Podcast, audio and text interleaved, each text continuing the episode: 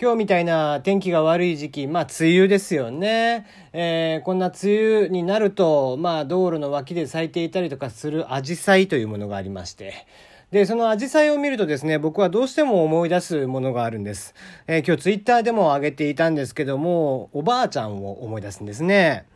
で、なんでおばあちゃんを思い出すかっていうと、僕はこうちっちゃい頃、まあ、鹿児島に、まあ、親父とか、えー、もうまだ離婚してない時、だったんですが、まあ、鹿児島のじいちゃん家に住んでたわけなんです。あの、厳密に言えば、言えばですね、えー、家がこう、だだっ広いところになっていて、平屋がその中に2個あるんですよ。その土地の中に。で、一方がばあちゃん家、えー、ばあちゃんとじいちゃんのお家ですね。で、一方が我々家族の家っていうことで、まあ、2世帯住宅みたいな感じなんですけども、あの、家が完全に2個分かれてるみたいな。同じ土地ではあるって。で、大体僕は、ばあちゃん家で晩ご飯とかも食べていたし、えー、まあ、なんだったらもうほんと寝る時だけ、あの、自分家に帰るみたいな生活をしていたわけなんですよ。で、まあ、その同じ土地にあって、まあ、庭とかもね、えー、完全にこう中庭を挟んで、えー、お互いの家があるっていう感じだったんですが、まあ、そんな我が家の敷地にですね、こう、まあ、門が、それなりの門があって、で、その門をね、くぐると、えー、すぐ左手に大きいアジサイの、あれは木って言えばいいのかな？アジサイが、大きめのやつがありまして、もうこの時期になると本当に綺麗な色とりどりのアジサイが咲くんですよね。うん、僕はこういつもばあちゃんに保育園を迎えに来てもらっていてそのばあちゃんの手を引いてもらいながらね、えー、まあテコテコテコテコ歩いて帰ってきてて。で、えー、門をくぐるとこの時期になるとえー、綺麗に咲いてくれているアジサイを見て、えー、あ綺麗だなとかっていう子供ながらに思ってたのを思い出しますね。うん。えー、ばあちゃんとそんな時期を過ごしたのはまあまあ6歳、えー、小学校に上がるまででしたけども、えー、その後ばあちゃんとは、えー、9歳かな？小学校3年生の時にばあちゃんは福岡にお,、えー、おじさんのところに、えー、行って。でまあじいちゃんが死んだからっていうことなんですけどもね。でもう土地も全部売ってしまうということで、えー、じゃあばあちゃんたちとはもう一緒に住めないということでばあちゃんは、えー、おじさんのところに。そして僕は、えー、まあ親父とおかんも離婚したので、えー、親父と2人暮らしになるということなんですけども、まあ、どうしてもねそういうこう紫陽花とかを見ると僕はなんとなくばあちゃんの声であったりだとかニコニコしている様であったりだとかっていうのも思い出すなっていうのがあってね。うん。まあなんか、うん、僕にとっては一つこうね、えー、大好きであり大切な花だなっていうのをふと思い出しますよね。テリーのよもやますぎる部屋。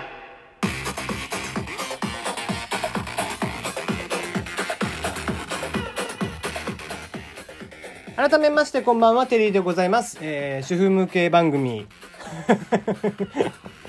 ねえー、夜の主婦向け番組ということでね。夜の主婦向け番組っつったらなんかやらしいね。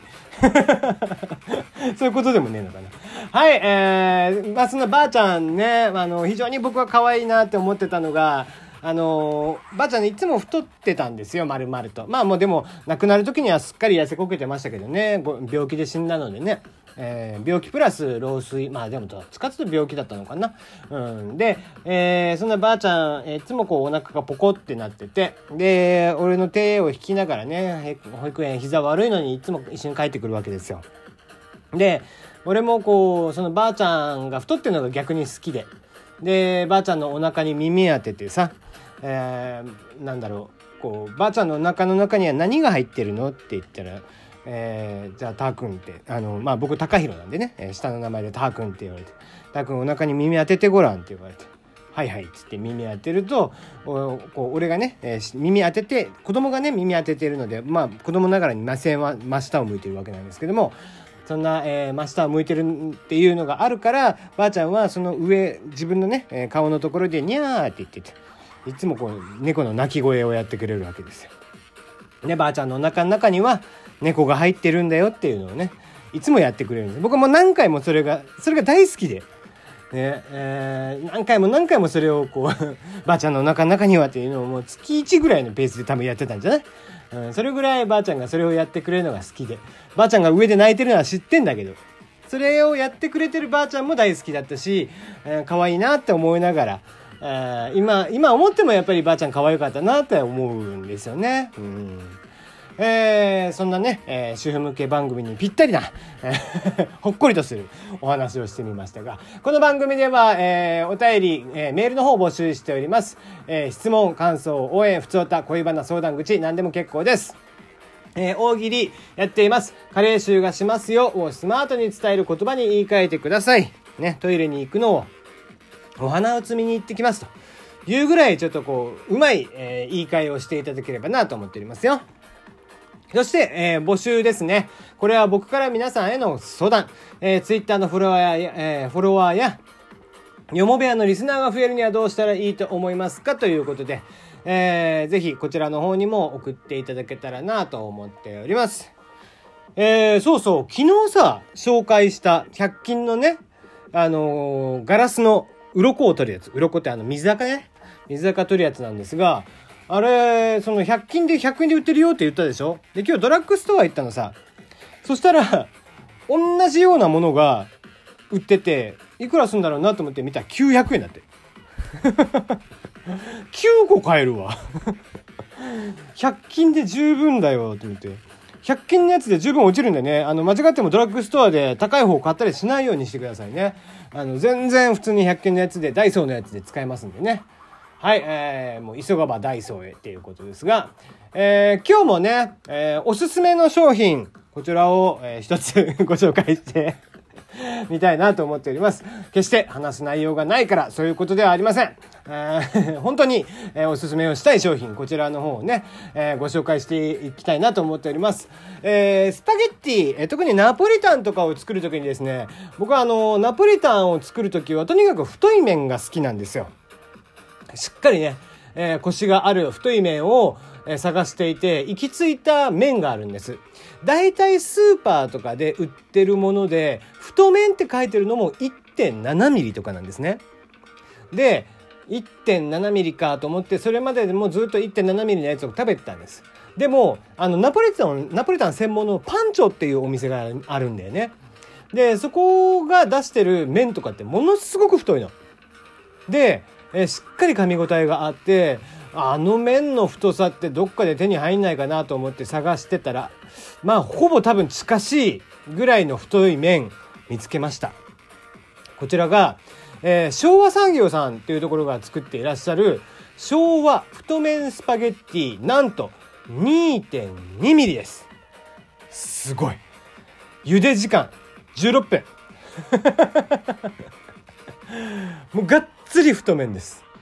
これはですね、本当に美味しいですよ。あの、カルボナーラとか他の麺で使っていただいても結構なんですが、もうとにかくミートソースとか、えー、カルボナーラ、ナポリタン系、やっぱりこう、濃い味のもの。